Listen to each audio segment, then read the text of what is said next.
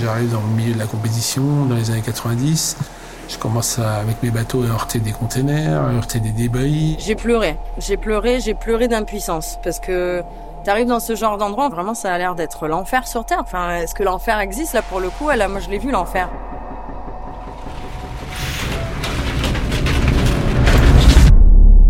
Il y a un tabou autour de nos déchets et surtout de nos déchets plastiques.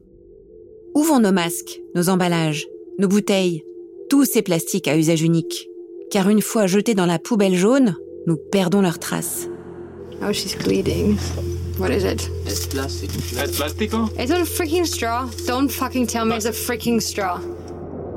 Dans l'eau courante, il y a des microplastiques. Dans la bière, il y a des microplastiques. Dans le sel, il y a des microplastiques. Et surtout, lorsqu'on respire, on ingère des microplastiques.